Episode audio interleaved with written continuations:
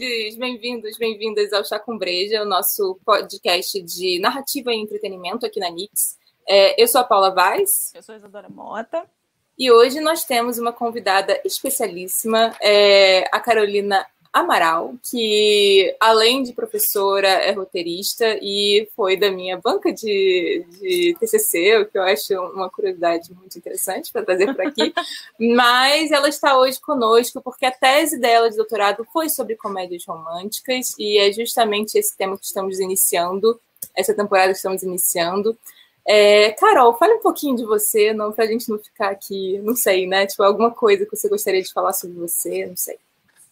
Oi, gente.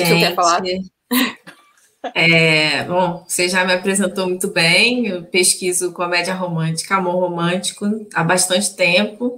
Faz há pouco tempo eu venho pesquisando também melodrama. E antes minha pesquisa era sobre musical, então é a tríade, né, da utopia romântica. Mas é, acho que o gênero que eu mais estudei e eu vou te dizer que é o mais difícil, pelo menos para mim, é a comédia romântica, segue sendo a comédia romântica, porque é um gênero muito exigente. É, e eu, eu digo assim, talvez do espectador nem tanto, você vai, você se embala, mas do roteirista e do pesquisador é um gênero exigente, te exige pensar tramas. Aqui a gente estava escrevendo solucionando assim problemas de estrutura no, no roteiro que a gente está escrevendo. É, e ela te exige muito, assim, porque é um, é um gênero muito, muito, muito feito, visto e batido mesmo, assim, sabe? Como é que você vai fazer isso de uma forma nova? Isso é, é muito difícil. Como fazer isso de uma forma divertida e que as pessoas não esperam, mesmo sabendo o que vai acontecer, que é isso, assim, eu acho que a comédia romântica mistura essa sensação de você sabe o que vai acontecer, mas você ao mesmo tempo quer ver como isso vai acontecer. Você gosta, assim, quem gosta, né? Tem gente que não uhum. gosta e tal. né, Isadora? É. Sigo, da, sigo de boa.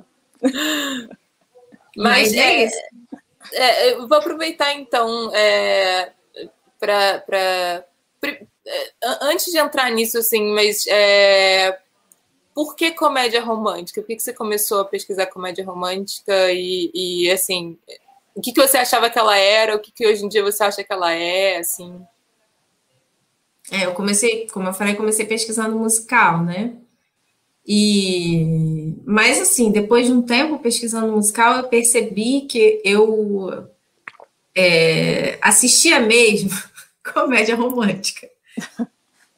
Que muitos musicais eram comédias românticas com números musicais, muitos. Então, foi um pouco a partindo daí que eu me perguntando por que, que eu gosto desses filmes. Assim, era uma pergunta mesmo, assim. E eram os filmes que eu entrei na UF, né, primeiro período de cinema, em 2006. Acho que a única, posso dizer que a única comédia romântica que eu vi em sala de aula foi Ninótica. Em cinco hum. anos e meio que eu passei na universidade. É, eu espero que tenha mudado, eu imagino que sim, agora que está no corpo docente. Tem uma galera nova, né, no corpo docente, está trazendo hum. outras coisas. Acho que até a visão que eles têm sobre TV hoje em dia é diferente, mas é, de 2006 até 2012, que foi quando eu entrei, nada mudou, assim, sabe? Tinha muito esse perfil de certas coisas não são exatamente cinema, né? Não é. é. Tinha uma Como questão de qualidade, o que, que era realmente, o que, que valia a pena, o que, que era o cinema considerado cinema interessante para estar na faculdade. Você ainda não no é... meu período, não, não me lembro de ter na UF visto qualquer é, citação sobre comédia romântica, em momento nenhum. Não, eu vi Ninótica no primeiro período, na aula do João Luiz. Do João naquela, Luiz. Ah, naquela sessão extra. Não sei se vocês tinham sessão extra na época. É, eu não tinha. A minha foi, eu, foi eu tinha em termos nostálgicos, assim, as pessoas falavam que isso existiu e a gente ficava esperando a nossa e não, não, nunca rolou. Não foi. é. Mas é isso, assim. E aí eu me perguntei por que, que eu gostava desses filmes. Por quê? Por que que...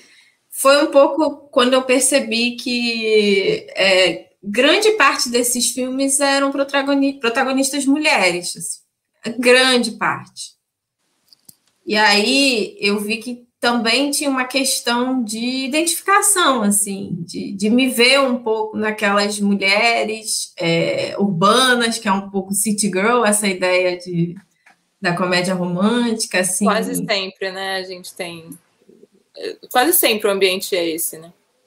Quase sempre. E e era tipo um, um, gênero que, que me divertia, mas que também me tocava nesse sentido. É, narrativamente, assim, eu sei que a história pode ser boba, pode ser idiota, mas é, eram mulheres vivendo, amando, deixando de amar, se recusando a amar. Então, é, mas isso foi assim. Demorou um pouco a eu entender que era isso, sabe? Que eu estava cansada de ver homens carregando histórias que, que sei lá, são 80% dos filmes que eu vi na universidade, né? Sobre homens, fazendo coisa de homem para homem com homens. É, por isso que eu dei filmes de guerra, com todo o meu ódio. Não importa o que seja. E aí foi, foi um pouco pensando nessa ideia de, de filmes, não, não só para um público feminino, porque também tem isso, assim, isso e isso, um filme é, pensado para um público feminino já é, é, é isso, né? Já, já tem um, que a gente tem na nossa é, vida, né? Nesse, nessa sociedade que a gente vive. Espero que isso esteja mudando. Eu acho que está. Mas durante muito tempo já tem uma hierarquia é, natural, dizem que é natural, claro que não é natural, é cultural, que o que é feito para a mulher, naturalmente, é, é hierarca, hierarquicamente pior, sabe? Uhum, claro. Então, foi um pouco pensando assim em filmes para mulheres, para um público feminino, filme, filmes com protagonistas mulheres, que eu comecei a estudar comédia romântica, mas na época se chamava meu projeto chamava filme de mulherzinha, então eu estudava comédia romântica e melodrama você fez essa aula, Paula? Eu fiz, eu fiz, foi a primeira vez que eu vi isso sendo falado na UF. E, tipo assim, eu lembro que foi toda uma empolgação, inclusive, no meu, na, na, na galera do meu período, assim, tipo, meu Deus! Como assim? Tipo assim, Alguém virou uma. coragem. E, e, eu acho que você lembra, né? Da aula tinha, tipo, gente saindo pelo ladrão, né? De gente que não tinha conseguido entrar, porque era, era, era muito refrescante, né? Depois tinha mais disso, 60. Tinha mais de 60 inscritos em aula de... presencial, né?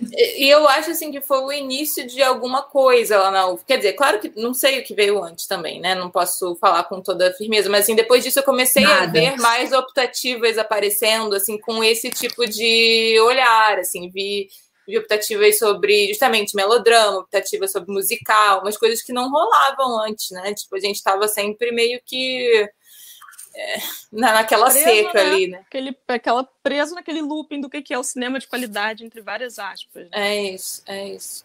É... Então... Continua, desculpa. Mas foi, enfim, eu dei essa matéria com a Marcela Soalheiro, uhum. que, que ia falar sobre Jane Austen, né? É, a gente dividiu a matéria e aí eu fiz o meu projeto de doutorado, ainda pensando em melodrama e comédia romântica, mas durante o, o doutorado, eu vi que se eu fosse falar sobre o protagonismo feminino, eu só ia falar disso. E a minha questão era, era realmente falar dos filmes. E, e como não muita coisa se escreveu sobre melodrama, ainda bem, né? Mas quase nada sobre comédia romântica em português. Foi assim que eu decidi que eu ia falar sobre comédia romântica.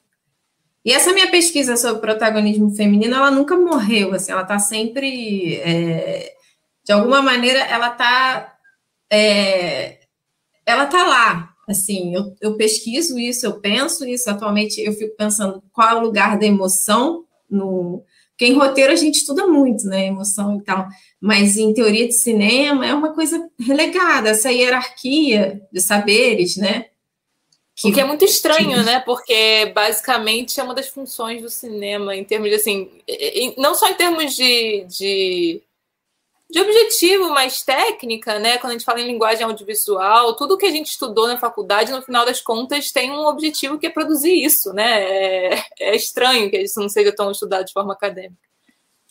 É, não é muito estudado e, quando, e não é muito valorizado, assim, porque, mas tem uma razão, assim, a gente vive num mundo ainda sobre influência iluminista que, que a emoção é pior que a razão, o corpo é pior que, que o cérebro e o homem é melhor que a mulher. É umas coisas assim que, que a, gente, a gente vai falar, não, isso não existe mais. Sim, isso existe, assim, de formas muito é, não tão claras. Às vezes, às vezes uma mise-en-scène vai te dizer isso.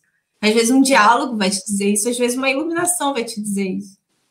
Quando você ilumina é, mais um personagem que outro, quando você ressalta alguns contornos, com alguns tons de pele e outros não. Então, assim, é, eu acho que essa minha pesquisa ainda um dia ainda vai amadurecer. Eu acho que talvez eu precisasse de mais tempo estudando para tocar nesse assunto que é mais geral, né?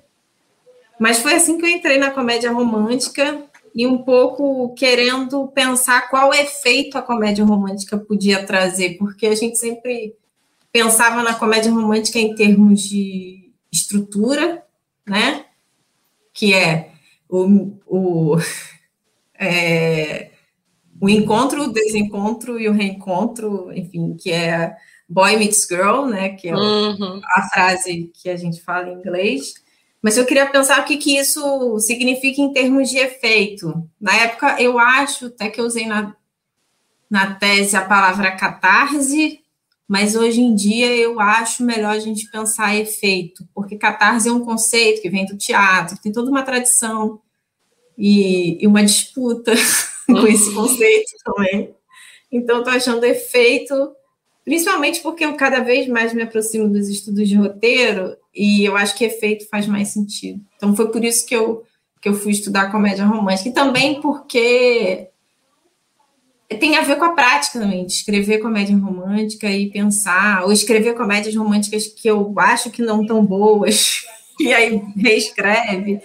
Tem um roteiro que eu estou escrevendo, sei lá, há quantos anos. Não é que eu estou escrevendo há quantos anos, a história eu estou escrevendo há muitos anos, mas esse roteiro é, tem muitos tratamentos, assim, é muito difícil mesmo. Então, acho que foi juntou um pouco essas vontades acadêmicas, de pesquisadora, de, de é, espectadora também, que eu assisto muita coisa. Não vou falar que assisto tudo, porque sai muita coisa, né, do mundo inteiro.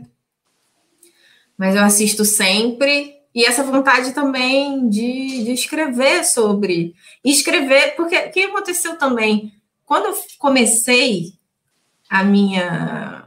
Foi quando eu descobri, quando eu comecei a minha, a minha tese, eu me dei conta que, que a comédia romântica estava decaindo, assim, que foi em 2014. Deu, deu, deu um, um, uma baixa, assim, se você comparar com o início. Se você comparar com os anos 90 ou o início dos anos 2000 estava assim bem decaída mesmo.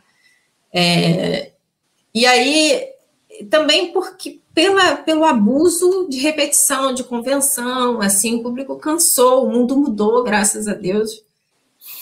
E eu também queria pensar outras formas de você escrever uma comédia romântica. Então foi mais ou menos juntando tudo isso.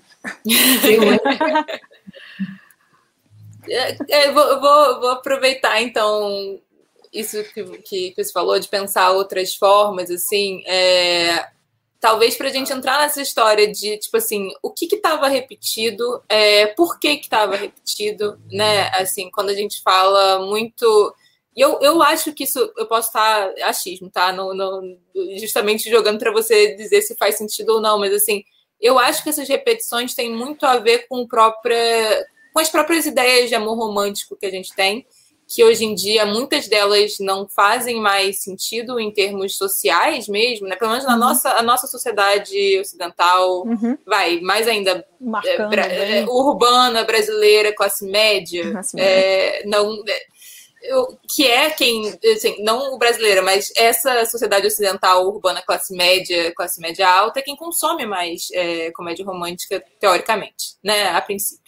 Então, eu acho que não estava mais respondendo certos anseios. Não sei se faz sentido ou não, e, e aí talvez, se fizer, vale a pena a gente entrar no que, que é o tal do amor uhum. romântico, o que, que, que são essas coisas, sabe? Eu não sei te dar uma resposta, mas eu acho que assim, teve, teve um período muito longo de produção, muito longo mesmo, assim, desde o. Eu revi há pouco tempo Green Card, não sei se vocês já viram, foi o Gerard uhum. Depardieu. É, é um filme de 90. É, um filme de 90. Então, Green Card, é, uma Linda Mulher, todos são de 90, 1990. É. E aí é, é, um momento que. de boom mesmo, quando começa o boom da indústria, porque a indústria. Hollywood, né, gente? No, uhum. no mundo inteiro sempre foi feito comédia romântica. Mas esse boom da indústria. O que, que acontece? Quando Hollywood começa a produzir em massa, é, dá um. O efeito acaba sendo maior, né? Assim, a gente é enxurrado de comédia romântica, assim. Se você for parar para pensar em nos anos no, 80, é, não, nos anos 90, assim, eu lembro que o Mornet, que é, é, o, que é um livro que eu gosto muito, fica falando que o filme de ação sumiu. Né? Ele vai falar sobre os anos 90. O filme de ação sumiu. Daqui a pouco ele vai surgir em algum momento. E é isso que acontece, assim, aí no início dos anos 2000 começou esses filmes de super-herói e estão aí até hoje, né? Uhum. Mas já estão cansando um pouco também, né? Tanto é que a gente está começando a ver, assim, as ele já tá versões, ele está começando a ser revisionado, eu acho um pouco porque Tem algum tempo. já está dando gastura, né? Porque foi tão repetido, tão repetido, tão repetido que já não, não sei, né? É, Até quanto tempo é vai. Isso. Não sei quanto mais ele se estende no formato novo, mas mas ele já foi revisto, até porque os quadrinhos já tinha revista há muito tempo. Como sempre, né? Os quadrinhos estavam muito mais adiantados em qualquer coisa.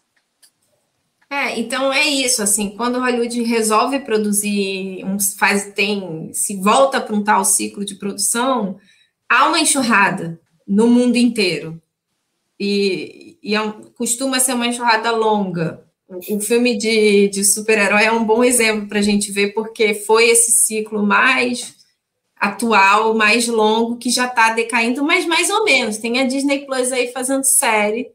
Firmou. Que o WandaVision me enganou, eu achei que era um. Você achou que era uma coisa romântica? Não, eu achei que fosse é, só uma homenagem aos seriados antigos, eu não sabia nada, não vejo nada. Faz muito tempo que eu parei de ver filme da Marvel. E aí ela, eles me enganaram, mas eles me contaram no início. Eu adoro esse, esses sitcoms dos anos 50 e, e 60, adoro. Então, é, é isso, assim, eu acho que o que aconteceu foi desgaste mesmo de, de, de muita produção. É, e acho que foi isso. E também um cansaço, assim, eu acho que também o mundo mudou o mundo mudou, as mulheres mudaram, e uma mulher que só quer encontrar o homem da vida. Fica um sabe? pouco. Fica.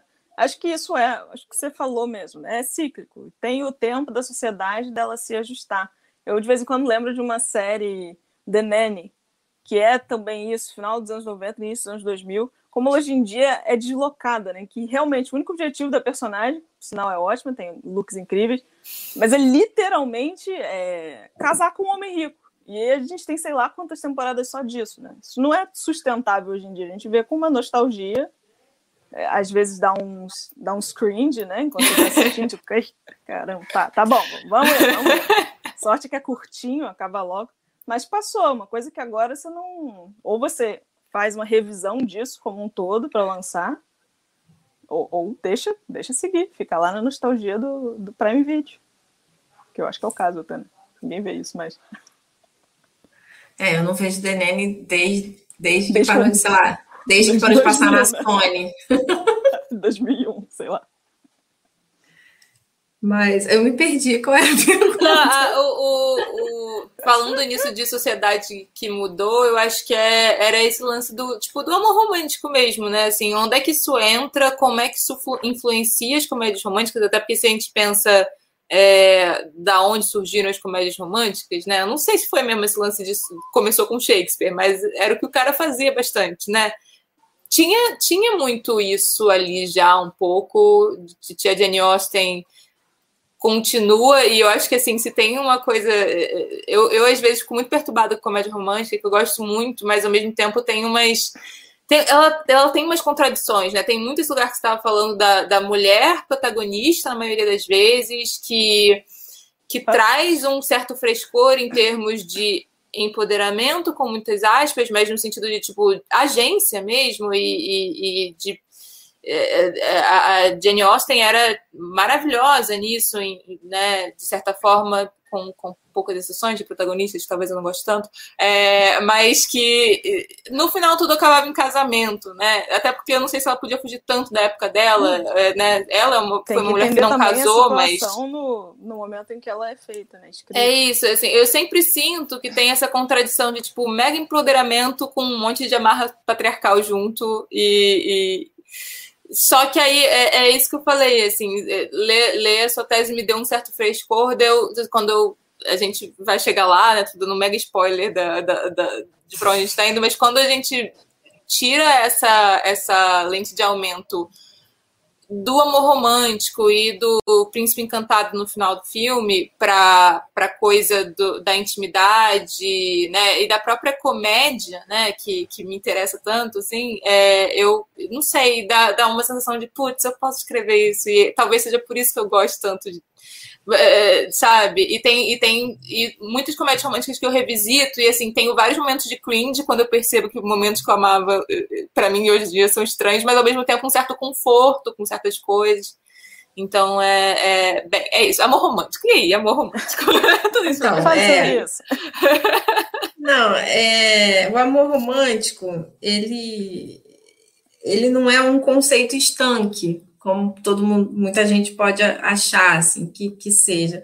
Ele é uma retórica, com certeza, ele é um modo de se comportar culturalmente, que a gente aprende culturalmente, mas ele é um conceito em disputa ou em eterna reformulação, ou pelo menos assim, tem gente que usa o, o conceito de amor romântico só para o amor romântico do século XVIII, XIX, que é esse amor romântico puro, tem gente que vai usar para o que a gente, para a nossa fascinação romântica do dia de hoje. É, mas o amor romântico, ele, ocidental, né?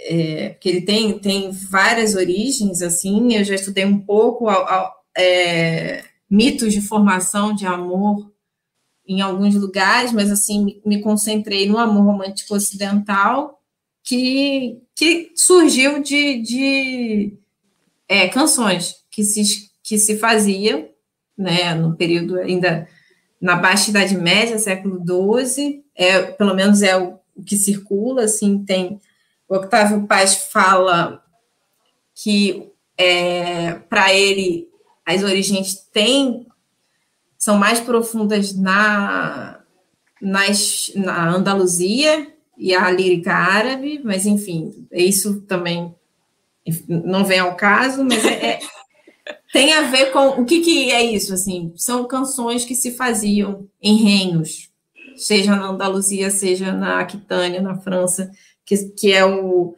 o lugar que, que os estudiosos, é, pelo menos, concentram a ideia de, de, que o amor romântico surgiu lá. que surgiu? Surgiu uma nova retórica, uma forma de você é, colocar em canções, que era o que eles é, produziam mais esses sentimentos. Não é que não é que aí eu já eu dei aula há pouco tempo sobre amor romântico no último semestre, aí tinha um aluno inconformado com isso. Inconformado que o amor romântico era culturalmente aprendido. Para ele era uma coisa oh. que, ele, que, é que bateu nele. Tadinho. Oh, era meio. Enfim, mas eu estava tentando mostrar para ele. É, é, claro que assim o fato de alguém é, se maravilhar por outra pessoa, sentir atração sexual, isso sempre existiu.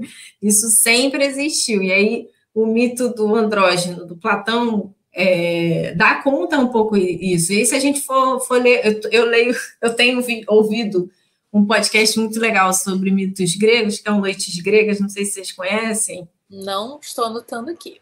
Gosto disso. Então, tem vários episódios sobre os amores de Zeus, tem um episódio sobre Eros e Psique, então tem vários episódios sobre esse amor na Grécia Antiga, que é, é o mesmo nome, né? Na verdade, o nome que eles usavam era Eros, é, mas que depois foi sendo reformulado como um amor romântico, assim. A forma como você se comporta em relação a esse sentimento, que é diferente da antiguidade. Por isso que, que, que o amor romântico é um conceito, porque tem, tem essa relação, assim o que você deve sentir, como você deve se comportar. Isso está sempre mudando, gente. Quando a gente vai ler Orgulho e Preconceito, que é um bom exemplo, assim, o que, que é, o que, que é, como que ela percebe que, que o Mr. Darcy ama ela? Pelas ações que ele tem, pelas atitudes que ele tem em segredo, né? Pela nobreza de caráter dele. Então, assim, são ações que ele faz é, isso vai mudando, assim, ao longo do tempo, vai mudando. É, não necessariamente vai... É, e aí a Evilu vai falar sobre como que, ao longo do século XX, amar ou demonstrar é, esse afeto passa por, por, por, um consumo, passa por um date, passa por um presente. Hoje é dia dos namorados. Os casais estão aí saindo para jantar, ou pedindo delivery, ou se dando, se presenteando. E assim, meus avós é, ganharam café da manhã, eu achei super bonitinho. Meu tio, fez, meu tio e a esposa fizeram um super, um super café da manhã para eles, assim, uma mesa linda, acho, acho lindo, assim. Achei fofo, acho legal, eles estão juntos há 60, quer dizer, vão fazer 60 anos de casado, mas estão juntos há mais de 60 anos.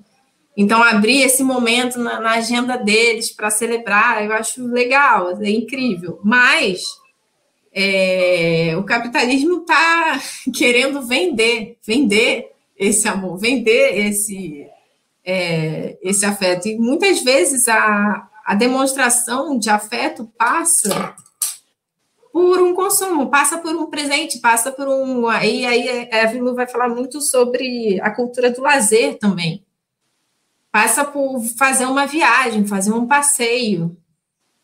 E tudo isso tem a ver com o amadurecimento do capitalismo.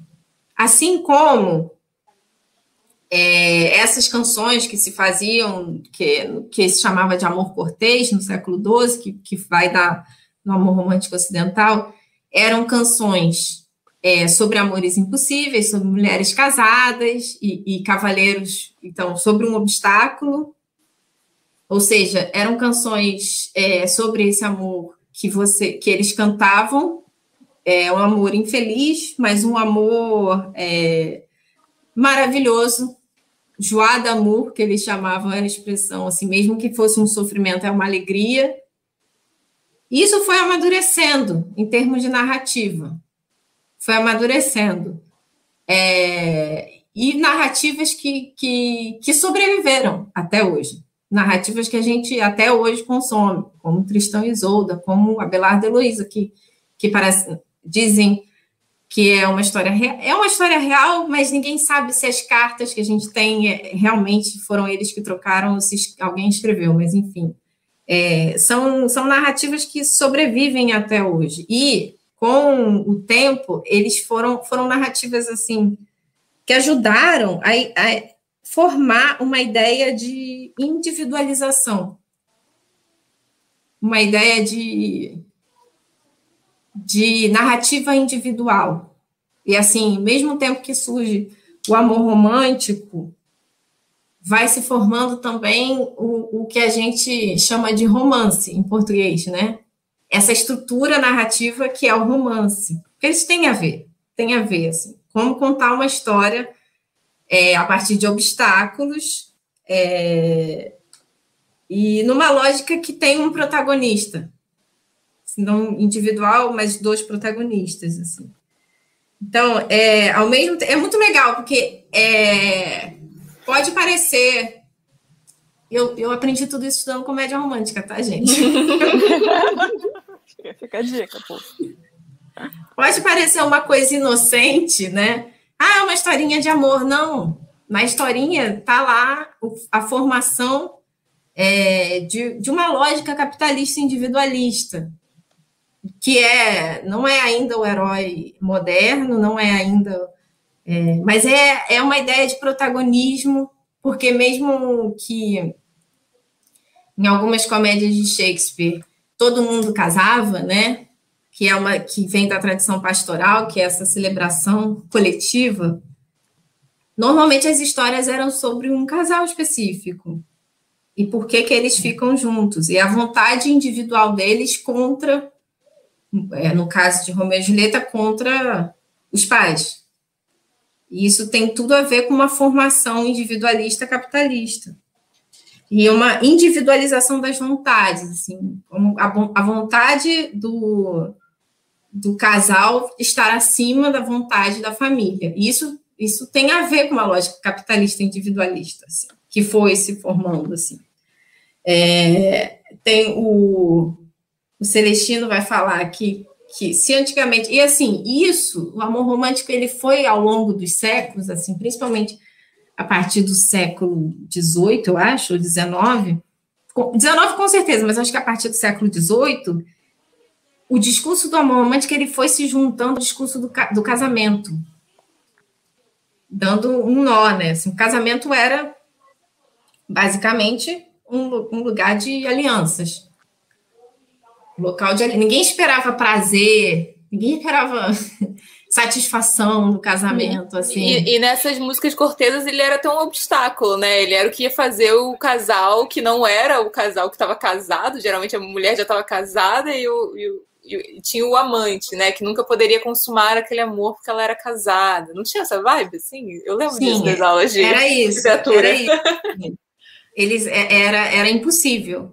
E ela era casada. Então a história do, a história mais é, tem Tristão e Isolda, que é um mito de fundação, mas o Lancelot e a Guinevere hum. foram, assim, sempre existiram esses personagens, mas no século XII uhum. eles foram repensados como um casal. Não era. Ele só era o Lancelot antes do século XII, era o principal cavaleiro do rei Arthur. E era só isso. Mas aí repensaram um triângulo amoroso essa história. Ah. É... Ai, meu Deus, eu sou, eu sou mó perdida às vezes. Desculpa, o que, que você estava falando? Uh, não, ah, lembrei do, do tá, Celestino, lá, lá. que ele fala do casamento, era, era. Antes ele era um sistema de alianças. O casamento, antes você, você ganhava um dote, né? Se uhum. você casasse. É, era, era uma questão para agradar a sua família, agradar é, alianças militares, dependendo da época, assim. Na Ásia como... isso continua, né? A gente que mudou, né? No, no... É, na Ásia isso continua. Seus muito. pais ainda escolhem que você vai casar para ser um casamento vantajoso, bom para a família. Bom você assina o dote quando você casa, tem essas coisas hum. ainda, né? A gente que não tem mais. É, a gente que não tem mais. E, e aí mas por que, que a gente não tem mais? É aí que o Celestino, o Celestino vai falar assim: a gente não tem mais porque é, essas alianças que, que, geravam benefícios para a família é, deixaram de existir e agora é, quem se beneficia é o próprio capitalismo. Ninguém ganha nada casando. Mas ganha dor de cabeça muitas vezes até. Presente de boda de não sei o quê. Exatamente. Você não precisa mais agradar a sua família porque você está agradando o sistema de, de uma forma contínua, sabe? Porque é. o date é algo que vai existir para sempre no seu, no seu é, na sua vida romântica, assim, pelo menos é o que tentam vender para gente. Mas, gente, eu, isso não, isso não destrói o fato de você não é anti. É isso, não é anti-amor, não é anti não, não é anti-casamento, não é sobre não, isso. É só eu sou casada, eu amo meu marido, a gente se dá super bem, a gente é super feliz. Só que assim, eu tenho essa consciência de que tudo isso, assim, tá, tá junto, assim, não só exatamente no meu relacionamento, mas em todos, assim, todos, todos os relacionamentos. Isso enfim, eu acho que é com esse olhar que a gente pode olhar também para as comédias românticas, assim, tá tudo cagado mesmo tal. Concordo. É isso. Acho que eu tinha respondido. Não, respondeu, respondeu. E, e, e, eu acho isso bom no sentido de estar tá tudo cagado. Tipo, o que, que, podemos fazer com isso? Já que tá tudo cagado, Carol, o que, que podemos fazer com o que isso? podemos fazer? Como é... Eu acho que. Eu acho que a gente pode assistir comédias românticas, mesmo aquelas cringe mesmo, aquelas que dão bastante vergonha de assistir. É, e pensar exatamente que ponto da, da história a gente estava, onde a gente está, o que, que mudou. É, mas também eu acho muito legal quando a gente assiste uma comédia romântica bem antiga, uma do, dos anos 30, do, várias comédias do Lubitsch, que a gente fala, caramba! Ou comédias românticas do, dos anos 20, do, do Lubitsch também, assim, que, que até hoje fazem sentido, assim, que são um pouco mais satíricas. Eu acho que dá para a gente afinar o olhar, sabe? E pensar. Ter. O Celestino também fala uma coisa interessante, que é a, a comédia romântica tem uma mistura entre, é, entre é, o que é fantasioso e o que é realidade, que é que pode ajudar a gente a ver o que, que de real tem nessa fantasia, sabe? É sempre balancear isso, assim, tem, tem bastante realismo normalmente, assim, continuidade tempo-espaço, assim, é, é difícil uma comédia romântica ser completamente louca nesse sentido, é bem realista no sentido é, ilusionista realista, né, essa linguagem. É, mas, ao mesmo tempo, ela lida com uma ideia de fantasia que ela também diz sobre o que a gente está vivendo, entendeu? A, a Evelyn vai falar sobre a utopia romântica, a palavra que ela usa. A ideia de utopia romântica, que é achar que algo maravilhoso vai acontecer com você. Você não precisa é, abandonar a utopia romântica. Só não, não não sei, talvez não ser tão inocente. Ter um pé, né? é, ter um pé no realismo, assim. Tipo, pode ser que aconteça, pode ser que também não aconteça, assim. E acho que a Isa Ou, caiu. É, acho que ela caiu. Ou também, assim, se deixar enganar, né? Tem um pouco isso, assim. Eu sei que isso não é exatamente assim tal, mas vamos, vamos viver como se fosse. Como, é, é isso que tem a ver com a, com a ficção em geral, assim. Como se fosse realidade. Não é realidade, como, vamos pensar como se fosse realidade. A Isa voltou. Tudo certo. Oi, amiga. Certo. Tranquilo. Pensar como se fosse realidade. E, e, entender, assim, entender que tem, aliás, em todo relacionamento, assim, tem uma parte é, que, que é um pouco fantasiosa, gente, que é uma construção de si, é uma fabulação de si e do outro. Isso não tem é, exatamente um problema se, se isso, Sim. enfim. Se, se não é completamente baseado nisso, né? O relacionamento. Se, né? É, se não for completamente baseado nisso. E se é, não for completamente fora da realidade, mas tem sempre um degrau que é é, de fantasia, de, de fabulação, de criação de história, sabe? Que quando você vai olhar em retrospectiva, é, mesmo a sua biografia, você vai voltar na, na, na, sua terapia, vai lá falar, ah, aconteceu isso, aconteceu isso, aquilo, aquilo. Você está construindo uma linha narrativa que, na verdade, é uma construção. Não é que aquilo exatamente aconteceu. É. É uma construção. Até porque a gente cria causalidades onde essas causalidades não necessariamente estão, não é mesmo? A gente vai, a gente vai para esse lugar, né? É... E o amor romântico, ele, ele, ele é muito interessante, que é, é, todo mundo entende, né? Assim, pelo menos o que ele é ou com que estamos lidando. E aí ele, ele tem um componente mágico, né? Pelo menos na tradição, não que ele vai ter, vai ser mágico quando você encontrar a sua pessoa, não é isso. Estou falando que na tradição ele tem um componente mágico, mas ao mesmo tempo ele tem uma lógica narrativa, uma lógica de causalidade. E essas histórias vão se beneficiar dessa lógica. Mas assim, isso foi construído, gente. Isso não foi assim. Foi construído culturalmente. Eu queria ter muitos efeitos sonoros, assim, botar o violino pro, pro, menino, pro menino que estava na sua, na sua turma.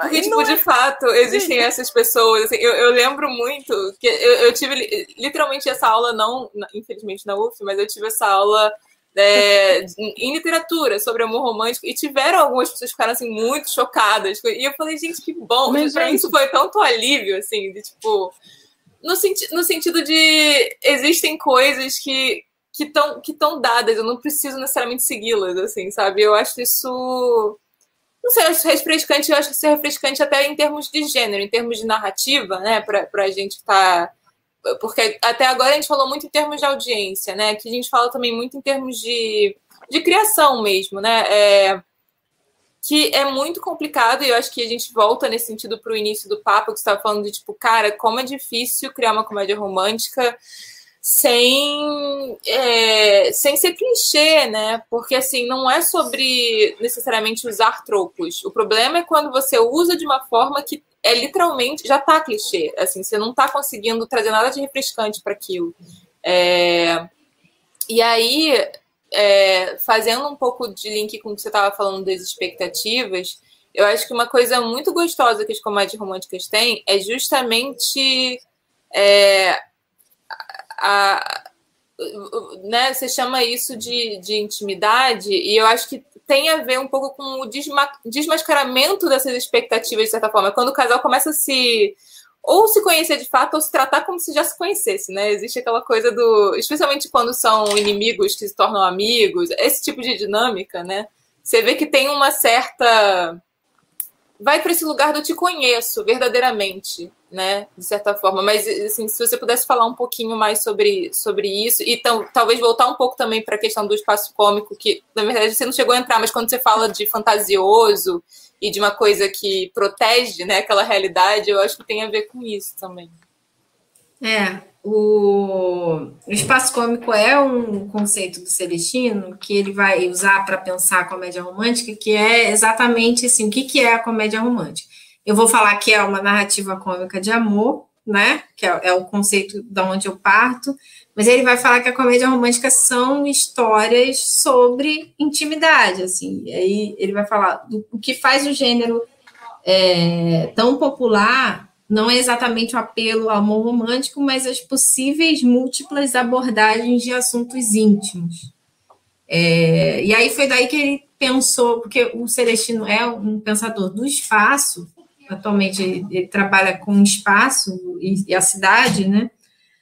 Mas ele foi pensar como é que narrativamente as comédias românticas constroem um espaço é, habitado apenas por aquele casal. O que, que é aquele espaço? Assim, um espaço que é um conceito que ele, ele tirou da Débora Thomas, quando ela foi pensar sobre comédia, a ideia de que, que comédia é, cria um espaço seguro. Eu lembro que quando assisti a, a palestra do Robert McKay, ele falou que doesn't hurt, foi o que ele falou na comédia, essa é a primeira regra da comédia, não, não machuca.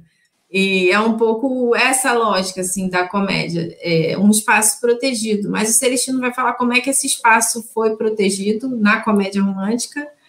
Não é porque as, o, o, os personagens caem e viram papel e não se machucam. Não, na comédia romântica, eles criam um espaço protegido para amar, para ter sentimentos, para poder demonstrar sentimentos, porque na, no dia a dia, normalmente as pessoas têm vergonha, têm medo, têm é, várias inadequações que impedem que isso aconteça, mas no espaço cômico, que é um lugar que existe na comédia romântica e que é um, é um lugar que é, vai sendo construído ao longo da história, você está livre e, e, pode viver esse seu é, sentimento sem amarras. É um pouco essa ideia do espaço cômico. Mas o que eu tenho atualmente, assim, depois de dar essa disciplina que é sobre comédia romântica e melodrama, que eu fui pensando como foi uma aula que eu e a Mari Baltar demos sobre Felizes Juntos do On Kar e pensar como é que, que aqueles personagens, assim, que tem aquele relacionamento tóxico, faz mal para os dois, mas como que em alguns momentos de intimidade, de beleza, assim, e é uma intimidade construída cenicamente, né? Uhum. Construída a partir de gestos, a partir de muitas vezes de, de mise-en-scène, a cena que eles dançam um tango naquela cozinha, e é que eu mais lembro agora, assim, como que há, de certa maneira, uma ideia de espaço, não um espaço cômico, totalmente protegido, mas é onde eu estou chegando um pouco a esse conceito de espaço íntimo, que é aquele local dentro da história em que a intimidade é vivida plenamente. E isso às vezes entra em tensão. E aí vai, vai depender se você está dentro de uma comédia, se você está dentro de um drama. Que, que normalmente o que acontece? Esse espaço íntimo, é, às vezes ele vai tomar conta do espaço privado, digo assim, família, amigos, é, e às vezes ele vai tomar conta de toda a cidade, como acontece em muitos números musicais. Assim, ele vai se expandir e é, a cidade inteira vai, vai torcer e vibrar e vai entrar naquela vibe. E mesmo Só assim, que... aquelas cenas de aeroporto, cena do grande gesto, tem muito a ver com isso, né? Não, não necessariamente você entra no número musical dependendo do, de qual é a vibe né? daquela comédia romântica, mas sempre tem, né? Alguma coisa muito pública, né? É... Sim, com certeza. A comédia romântica, o espaço íntimo, né? Vou parar de usar a ideia de espaço cômico. O espaço íntimo, ela alcança todos os espaços. É um pouco mais ou menos assim. O que acontece muitas vezes no melodrama é isso entrar em conflito. O espaço íntimo com o espaço ou privado quando é questão de família mesmo, né, assim, ou espaço público. E isso entra em contra, isso entra em conflito. É, é um pouco isso, assim, a intimidade é, é um é, é, um pensar assim, não sei nem se é um conceito, mas é uma ideia interessante para a gente pensar a comédia romântica, porque na comédia romântica a intimidade ela é vivida plenamente, assim. É, o que eu gosto da comédia romântica é que que é um, um, um gênero que não tem vergonha de falar sobre sentimento. A gente vive, como eu já falei antes, um pouco assim um regime, pelo menos assim, por mais que seja um regime de excesso em muitos é, muitos momentos, assim, em, em, muitos a modernidade seja de alguma forma é, privilegia alguns regimes de excesso, mas que domina uma, uma espécie de bom gosto, com muitas aspas, é a contenção, sabe? É você. É, a contenção é, é, um valor mais. É, pelo menos esteticamente, eu, eu acho que é mais valorizado do que o excesso, por exemplo. É, e, e, eu acho que. Ai, gente, eu me perdi um pouco. A gente estava Mas... falando do, do espaço cômico e de como é, tem essa questão da intimidade se expandir e você tinha ido muito para a questão de a gente não tem liberdade para expressar emoções, a comédia romântica tem, né? permite. né? É. Permite isso, é esse espaço que permite é, viver plenamente a intimidade. Então, o que eu falei que a intimidade é uma ideia interessante para a gente pensar narrativas mesmo, gente. Mesmo é, isso é, o, o, Celestino já pensou, outras pessoas já pensaram, assim, é, filmes sobre amizade, filmes sobre amizade feminina, são vários, assim, é, eles vão usar todo a ideia de, de, de que, que é o, as convenções de uma comédia romântica para pensar esse sentimento que não é de amor romântico, é de amizade, e funciona. Bromances são estruturas de comédia romântica. Então, assim, a comédia romântica, ela tá aí, ela pode, ela tá aí querendo ser reinventada, assim como o amor romântico também. Isso é, é um, tem um texto do, do Badiou que ele vai falar, vai citar o Rambo como que o amor precisa ser reinventado. Eu acho também que precisa ser reinventado. Não é mais aquilo do século XIX, nem do século XX, nem no início do século XXI. Ele está sendo constantemente reinventado. Vamos reinventar, gente. Vamos, vamos criar aí outras formas de amor.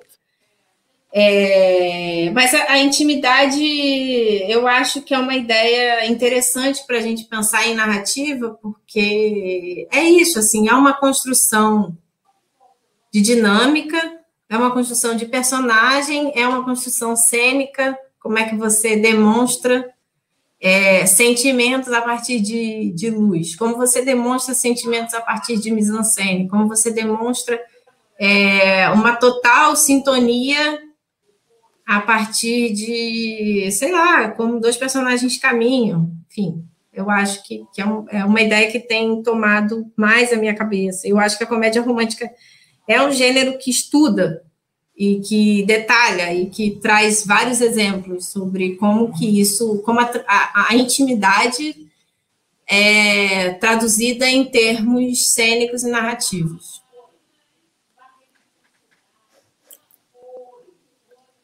Momento de silêncio. é, sabe uma coisa que, que eu fiquei pensando agora com. Você estava falando em termos de emoção versus razão, né, e minimalismo, em termos de criação também, é, na sua tese você vai falar muito do diálogo também, né, e como o, o erotismo é muito construído pelo diálogo, especialmente se a gente fala de, de como as comédias românticas evoluíram ao longo dos tempos, né? Houve uma época em que literalmente você não podia mostrar nada. Então, hoje em dia, muitos casais começam transando e aí vão se tornar um casal, né? É, não, essa não é muito mais uma questão. E eu não sei se a trans em si é o erotismo, né? O erotismo não é bem sobre isso, quando a gente para pensar, né? nem um pouco sobre isso. É, mas eu acho interessante como o diálogo, pelo menos para mim, em termos de criação, é um lugar muito de razão, né? A gente pensa tanto para construir diálogo, é uma questão tanto de subtexto e como uma coisa vai encaixar na outra. E, e, assim, e até em termos de vida real, que nunca é como quando a gente constrói um diálogo, mas sempre existe uma questão de você preste atenção no que o outro está falando para você tentar falar algo que complemente com aquilo e que te faça parecer bem também, né? Existe um lugar racional muito forte no diálogo e parando para pensar, não, não sei se você ainda pensa dessa forma, né? Faz um tempo desde que você escreveu a tese, e, e pelo que eu vejo, você continua refletindo muito sobre essas questões, mas assim, para você ainda tem esse lugar e como é que essas coisas se encaixam, assim?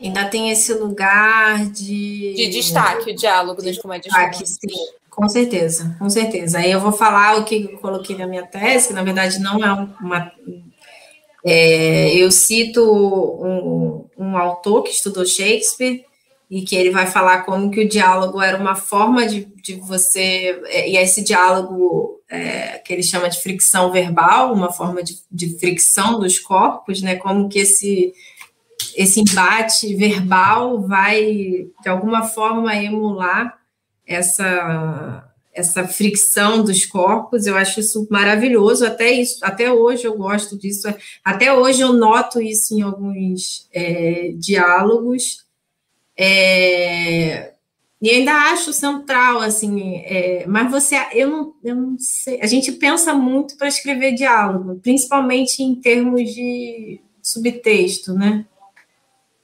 Mas eu acho o erotismo do diálogo, ele não precisa ver necessariamente com esse embate verbal, assim. acho que, que não mesmo. Assim, eu vi um filme há pouco tempo que se chama Take These Walls, eu não sei o nome em português, é um filme canadense, de 2010. É, e tem diálogos assim que são situações extremamente eróticas, que é um casal conversando calmamente, assim. É, eu acho um bom exemplo assim de como que que o diálogo pode ser a construção daquilo que você já está percebendo que está rolando, é, mas aí dá um golpe final, assim, porque, porque é íntimo conversar com as pessoas, assim. É, se você for parar para pensar, tudo bem, é, eu, tô casada desde, desde antes de surgir o Tinder, então eu não sei como é que é isso, mas eu já. Mas eu acho, assim, eu vejo que, que o Tinder e outros é, é, aplicativos de relacionamento são aplicativos de conversa, assim, ou, ou como é que aquilo evolui? Não sei, gente. Estou falando como leiga, mas como é, de você curtir a foto evolui de alguma forma para uma troca verbal. Assim, ainda, ainda é. Não, né, gente? Desculpa, não, então, não, eu não sei como é que tá. Eu também não posso falar porque já faz um tempo. Eu, eu, eu, eu, usei na época que essas coisas lançaram, né? Eu, hoje em dia não sei como é que tá o estado. Vai ver que melhorou. Eu espero que sim. Mas assim. Uhum era muito uma coisa. Sabe quando você sente que as pessoas estão falando com você numa vibe meio cop-cola? É, numa vibe assim, rapidamente, quando o assunto pode. É, é, e é literalmente o sexo sem qualquer erotismo, assim, aquela coisa assim, muito objetificada, é, é um muito. É, de é, sem emoção alguma. Isso Tinder especificamente, eu não sei outros aplicativos que eu também não, não utilizei e desse sair rapidamente, porque é, tem essa questão. Não, não sei, não sei. Espero que tenha que isso tenha mudado, mas existia essa coisa de não tinha mais o flerte, sabe? Assim, é, é, eu senti muita falta de flerte, que é justamente disso que a gente está falando, assim, sabe? De, de jogo, de chegar a algum lugar com aquelas pessoas. Não sei, pode ter sido uma experiência também, né? Tô aqui abrindo, abrindo minha experiência pessoal, que foi esse desastre, mas não sei, vai que alguém teve momentos mais felizes em que o diálogo foi interessante, não sei. Mas é... tem alguns, tem casamentos by Tinder, né? No fim mas você aqui é, é só um catalogão, as pessoas saíram. Ah, a, a gente, a gente inclusive tem, tem amigos, né? Tem que estão para se casar via Tinder. É isso. É... é... eu tenho uma amiga que acabou de ter uma filha e é. eles conheceram Tinder. E é um relacionamento de fato que as pessoas têm. Em algum momento se deu a transição de catálogo de compras para é, eu acho que não é uma coisa padrão, é uma coisa assim, de vez em quando rola, entendeu? É, pelo menos pelo que eu. É, mais pelo que eu ouvi falar, entendeu? Em termos de quantitativo, do que. Porque a minha experiência foi muito específica, de tipo, testei, fiquei um tempo, não. Aí volta quando você tá com aquela baixa de autoestima, porque você quer uns like, que nem Instagram, né? Você quer se sentir bem, aí você fala, isso não tá me fazendo bem, na verdade, isso inclusive é muito estranho, verdade, e aí você sai tóxico. de novo. Isso é muito tóxico. é, tá. Mas vamos voltar. Você, você entrou no Tinder para dar um exemplo para o diálogo, de que ah, as coisas evoluíram, não. mas ainda continuam. Eu acho que era nesse sentido, não era? Eu, eu quis dizer que ainda existem jogos verbais é, em termos de conquista, assim. É eu não sei, assim, eu lembro quando eu era adolescente. é, não, não, não, era tão verbal, assim, não precisava. O flerte era bem visual mesmo. É... Isso é uma geração Mas visual, aí com rede social. Desde antes é... rede social, sinceramente. Não sei, com, com rede social, achei, achei que as pessoas começavam a se aproximar, aproximar mesmo, sabe? Verbalmente, sabe? Conversinha, enfim, mas é, não sei. O diálogo, eu, eu estudei bastante diálogo na tese e eu acho que eu estudei menos outras questões cênicas, por isso que agora eu não, eu não discordo. Faz três anos que eu escrevi minha tese e defendi também, foi em junho de 2018 mas eu tenho pensado em outros elementos também, assim, elementos mais cênicos, de filmes sem diálogo também. Tem outro filme que eu até cito na tese, mas eu acho que é interessante a gente pensar o Solidão, que é um filme de 28, eu acho, ou 29, eu não lembro. Mas é isso, é um, é um filme que não de transição pro, do mudo para o para o sonoro, e é um filme que a gente vai pensar por que os diálogos estão exatamente naqueles momentos. Assim.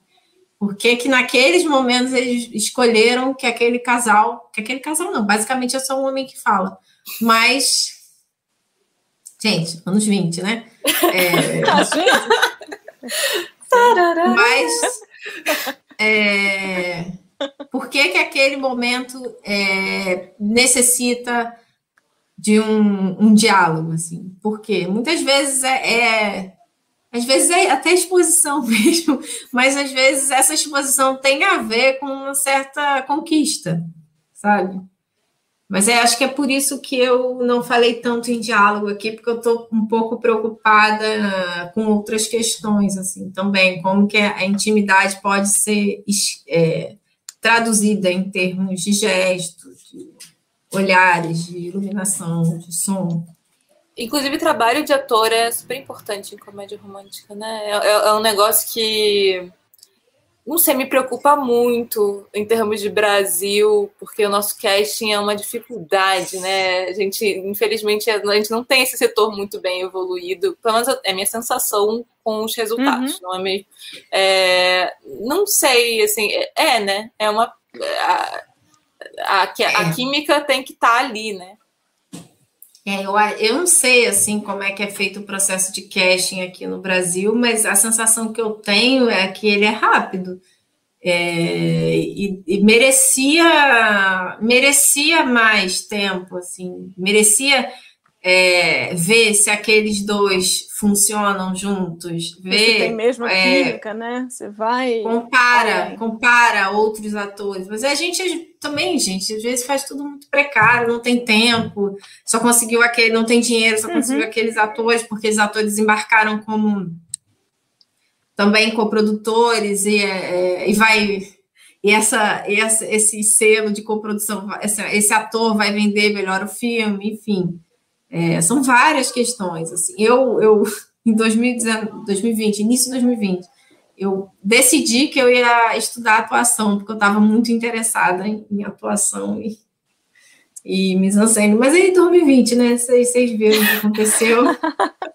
Parei tudo, não, não dei prosseguimento, porque eu acho que ia me ajudar muito a escrever comédia romântica, é, ter essas experiências como como atriz mesmo, pelo menos nem, nem eu não queria ter uma carreira de atriz, mas experimentar ser atriz, eu acho que, que, que ajuda muito. E, e a comédia romântica é. Eu lembro do Rubens. Rubens. Ai, eu sempre confundo, gente. Acho que é Revolt o nome dele, que era professor de roteiro da. da é porque é um nome parecido com Rubens Revolt. É Revolt o nome dele, isso. Ele é professor de roteiro da USP. E ele, uma vez, a gente fez um laboratório de roteiro, aí ele falou assim, ele adora, adora comédia romântica, a gente conversou, ele falou, ah, sabia que comédia romântica... Aí ele falou, alguém falou, e depois eu nunca mais perguntei para ele quem que disse essa frase, mas eu acho boa, assim, eu falo que o ator é maior que o personagem na comédia romântica. E eu, eu tendo a concordar com ele, que é o que o que faz o personagem grande é o carisma do ator e a química do, do casal, na comédia. É um gênero que necessita muito disso. Se vocês forem olhar, é, várias comédias românticas para televisão são criadas por atores. Fleabag é a mais famosa, assim. Uhum. Mas tem várias, Catástrofe e várias são criadas por atores. Love são criadas por atores que, que vão. É, Insecure também, que eu considero Insecure. bastante. Né? É, embora também. não seja uma comédia romântica sobre eu acho que o casal é o de menos ali, né? Mas é muito dessa vibe de amizade. E talvez até. Você acha que é possível a coisa da comédia romântica relacionada a amadurecimento, assim? É, essa, essa lógica da, do romance em uma lógica de amadurecimento pessoal, tipo, da pessoa com ela mesma, assim? Porque eu tenho visto essa meio tentativa também, de certa forma, em termos de, de estrutura mesmo. De. Pa parece que é isso, né? Não sei se eu tô estou viajando, mas eu tenho essa sensação Sim. com algumas coisas. O Murnett vai falar em termos de, de amadurecimento do personagem, mas é, sim, pode, a gente pode pensar exatamente esse. Mas eu sinto falta de mais comédias românticas de pessoas mais velhas, sabe? De, de, de outras fases da vida, que a gente nunca uhum. para de amadurecer, a gente nunca para de, de, de, de sabe, de, de virar outras coisas. E uhum. Acho que a gente perde a oportunidade de escrever grandes histórias de amor sobre pessoas mais velhas, por exemplo. É, uhum. eu, eu, tenho, eu tenho boas apostas em termos de streaming, né? Eu acho que a gente vai. É, eu acho que isso vai se multiplicar assim em breve. Pelo menos eu tenho essa, essa esperança, né? Porque as pessoas já estão vendo que dá certo, né? As poucas coisas que saem em termos de outras faixas etárias tem resposta. Então, o tipo de aposta que Hollywood, enquanto indústria, não estava disposta a fazer, os streamings podem fazer é, de outras formas. Dá e... para arriscar mais, né? e ver rapidamente em dados do que dá certo ou não, né? É, eu vou aproveitar isso, Carol. Não sei se ficou faltando falar alguma coisa muito importante em termos de. Ah, não sei, de caracterização de comédia romântica, o que você queira falar, mas assim, a gente já passou de uma hora de podcast. Eu queria, tipo, antes da saideira, falar sobre esse lance das comédias. A gente já falou um pouco da questão de ciclo, mas assim, é, eu tenho visto muito essa coisa de as comédias românticas não morreram por conta dos streamings, por causa da, da... Antes via muito em cinema independente, mas agora muito em, em, esquema de TV, né? Tipo, a televisão ressuscitou muito a comédia romântica. Então, assim, não sei. A não sei que você tenha alguma. Se você tiver alguma coisa a acrescentar que a gente não tenha falado. Mas. Não, que eu não falei hoje, a gente fala outro dia, porque tem muito falar, gente. Já falei muito sobre esse assunto. Eu nem acredito. Quando me convidam para falar de comédia romântica, às vezes eu falo assim, gente, será que tenho que falar? Tem. Aí eu começo a falar, eu tenho muito Tem. coisas novas que eu nem sabia que tinha. É, mas é, sim, eu acho que. Mas aí tem a ver, assim, a comédia romântica não morreu, né? Como anunciaram é, nos anos 10 que ia acontecer.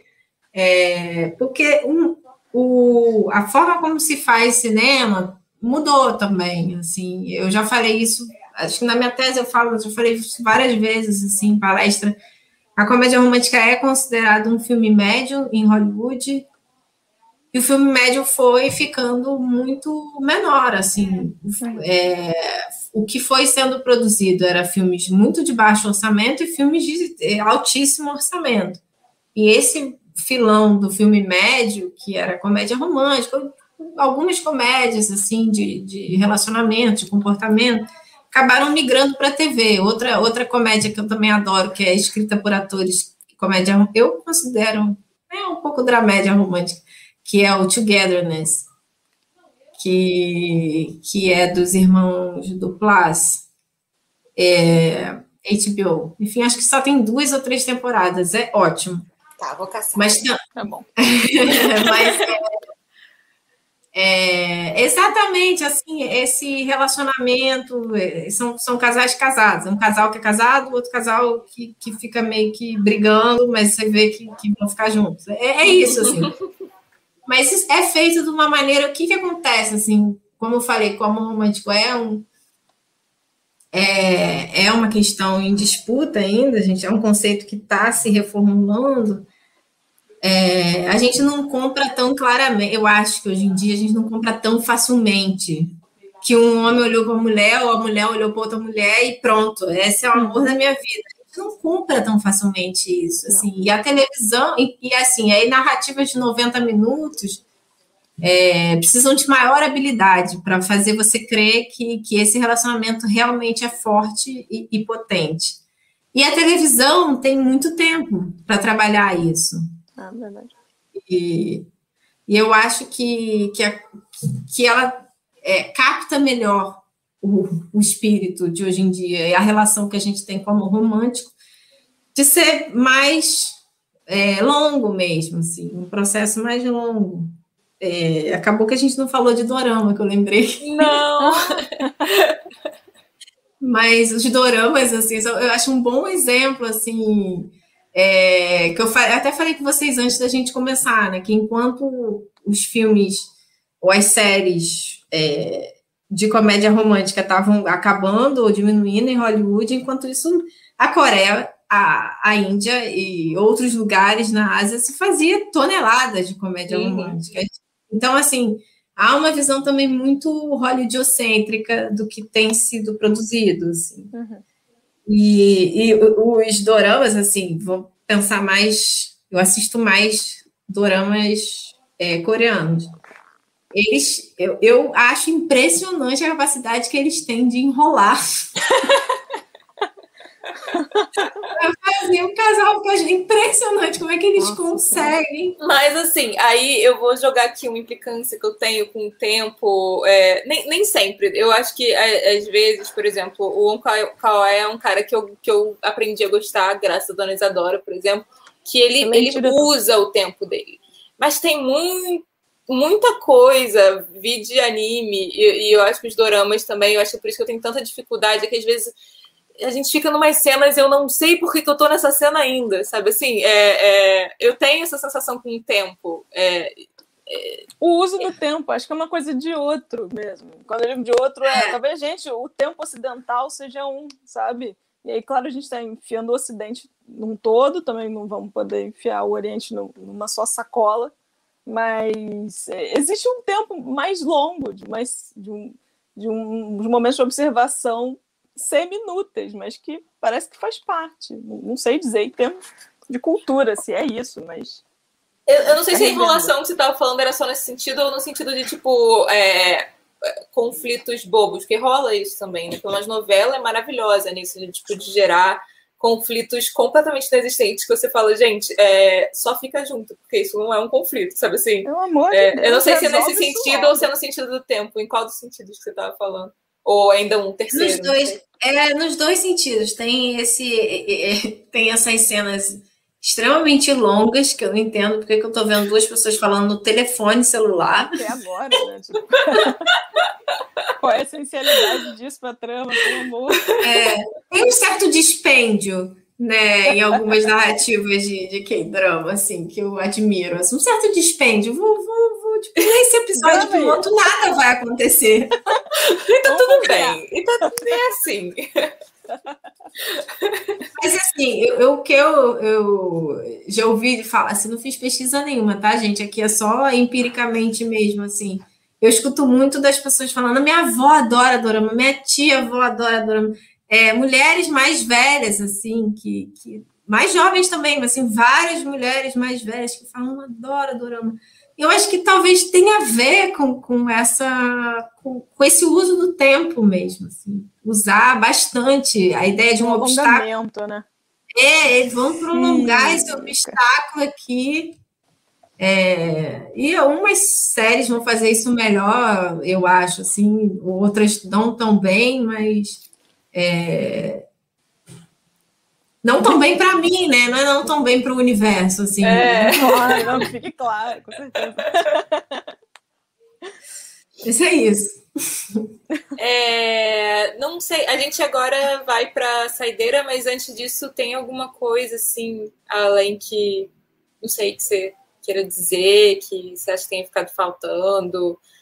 A, a, alguma, não sei, não sei. Talvez alguma dica para quem quer se aventurar no mundo de criar comédias românticas hoje em dia, não sei. Oh. A, alguma coisa que você queira. Ah, eu, eu recomendo que você tenha consciência de que é um gênero exigente, porque acontece também, às vezes, a pessoa vai escrever uma comédia romântica porque acha que é fácil. É, porque acha que ah, basta eu botar duas pessoas discutindo e o filme inteiro e no final elas ficando juntas. Acabou, pronto, resolveu. É, no, na superfície a comédia romântica é isso. Mas a comédia romântica é um gênero que trabalha muito subtexto, muito subtexto, assim. Então, é, presta atenção. Qual vai ser a se, a se a trama de romance ela é a principal? Todo mundo sabe que ela é a principal, a subtrama, que pode ser uma trama de trabalho ou uma outra aventura que vai. É o que normalmente traz o texto. Se você for reparar, a subtrama, quer dizer, ai meu Deus, a subtrama tem texto e é, a trama tem o subtexto na comédia romântica. Não sei se ficou confuso, mas é isso, assim. Como que você vai fazer duas pessoas discutirem por causa de trabalho ficar tão claro que é porque elas estão sentindo tesão? Entendeu? Isso que é o interessante no comédia romântica. Como é que você transforma é, uma trama, às vezes, de, de, de aventura ou de crime, é, numa subtrama de romance. Ou de não necessariamente romance, assim, porque muita comédia romântica é sobre atração física, mas atração física e, e aí é, o que o Burnett fala que eu gosto muito que é assuntos privados se metendo em locais e ações públicas. Comédia romântica é sobre isso. Então, se você for se aventurar, eu só peço é, atenção mesmo, assim, não fica achando que é um, que é um gênero fácil, porque não é, é muito fácil para fazer para fazer mal feito, é muito fácil, eu acho, dá, e, e dá trabalho para fazer bem feito. Sim, enfim, acho que é isso. Beleza. Vejam comédias românticas, vejam comédias românticas da década de 30, década de 60. Né? Acho importante, inclusive, porque infelizmente a gente está numa época de pouca, pouca cultura fílmica, assim, né? É... Não sei, pelo menos assim, a gente sai da. É, a gente estava reclamando muito da UF, mas ao mesmo tempo, assim, eu acho que cria, cria, cria o ponto cria positivo de, tipo assim, de você vai fazer uma coisa, estuda aquela coisa, né? Tipo, vai, vai lá, vai a fundo. E, e, e não vejo isso tanto no mercado como eu gostaria de ter é. visto. A minha amiga, a minha melhor amiga estava aqui hoje e a gente estava conversando sobre, ela é editora, né? Sobre o que, que tem da UF que a gente pode recomendar assim para outras pessoas. Mas exatamente, eu acho assim, não sei vocês, mas os meus amigos são da UF, meu marido é da UF e assim, é, sei lá, é, a, a, relação, a interação social é, vale a pena, né? É, claro, você vai conhecer pessoas, você vai ter indicações, quem não conhece ninguém, quem não tem pai, nem tio, nem. Então, vai para a UF que você vai encontrar outras pessoas, pelo menos foi a minha experiência. É, e também essa cultura cinéfila, essa cultura de você pensar a linguagem, essa cultura de você pensar os filmes e de você ter o hábito de assistir o filme. Eu não sei, assim, durante muito tempo eu me senti atrasada. Não sei se vocês tinham essa, essa, esse sentimento assim. Eu tenho que ver tudo. E é um sentimento ótimo, ótimo, assim, ótimo. Que bom que ele entrou em mim enquanto eu era estudante de cinema, porque eu realmente tinha que ver muita coisa. E ainda tenho que ver muita coisa. Então, acho que, que a, a universidade, assim, a, eu só tenho a experiência da UF, não sei como são outras universidades, mas traz essa oportunidade, essa vontade de você correr atrás. É, isso é, isso é tipo, disso não, disso não posso falar mal e, e fico muito feliz de ter participado disso. É, antes da saideira, a gente esqueceu de fazer uma coisa no início. Isadora, o que você está bebendo hoje? Aquela que esquece do formato do próprio podcast com alguma frequência. Então, é. Então, meu chá de hoje é aquele chá gelado, aquele chá verde gelado da Matilhão, que eu estou aprendendo a gostar, mas fico com preguiça de comprar de outro sabor enquanto esse não acaba. Justo, é isso. Tá, tá, bom. Dois saquinhos é melhor do que um. Fica é, e eu ainda estou usando meu aniversário para beber cerveja de alguma qualidade. Estou é, bebendo Malcos Pocos, é, belga. É basicamente cerveja clara forte, é isso aí, só que ela é bonita. Eu gosto das cervejas artesanais porque elas são bonitas, elas têm uns envelopes legais, entendeu? Então é por isso que a gente bebe, não é por causa do sabor. É, não, minto, mas é, é essa vai. E, Carol, eu não te vi bebendo nem água, né? Que você bebeu alguma coisa? Agora eu tô bebendo água, mas no início eu tava bebendo chá de hortelã. Tá muito válido, tá muito ótimo. Tá dentro, inclusive, tá dentro do tema do podcast. Eu, eu tô feliz. É, então vamos para a nossa saideira de indicações.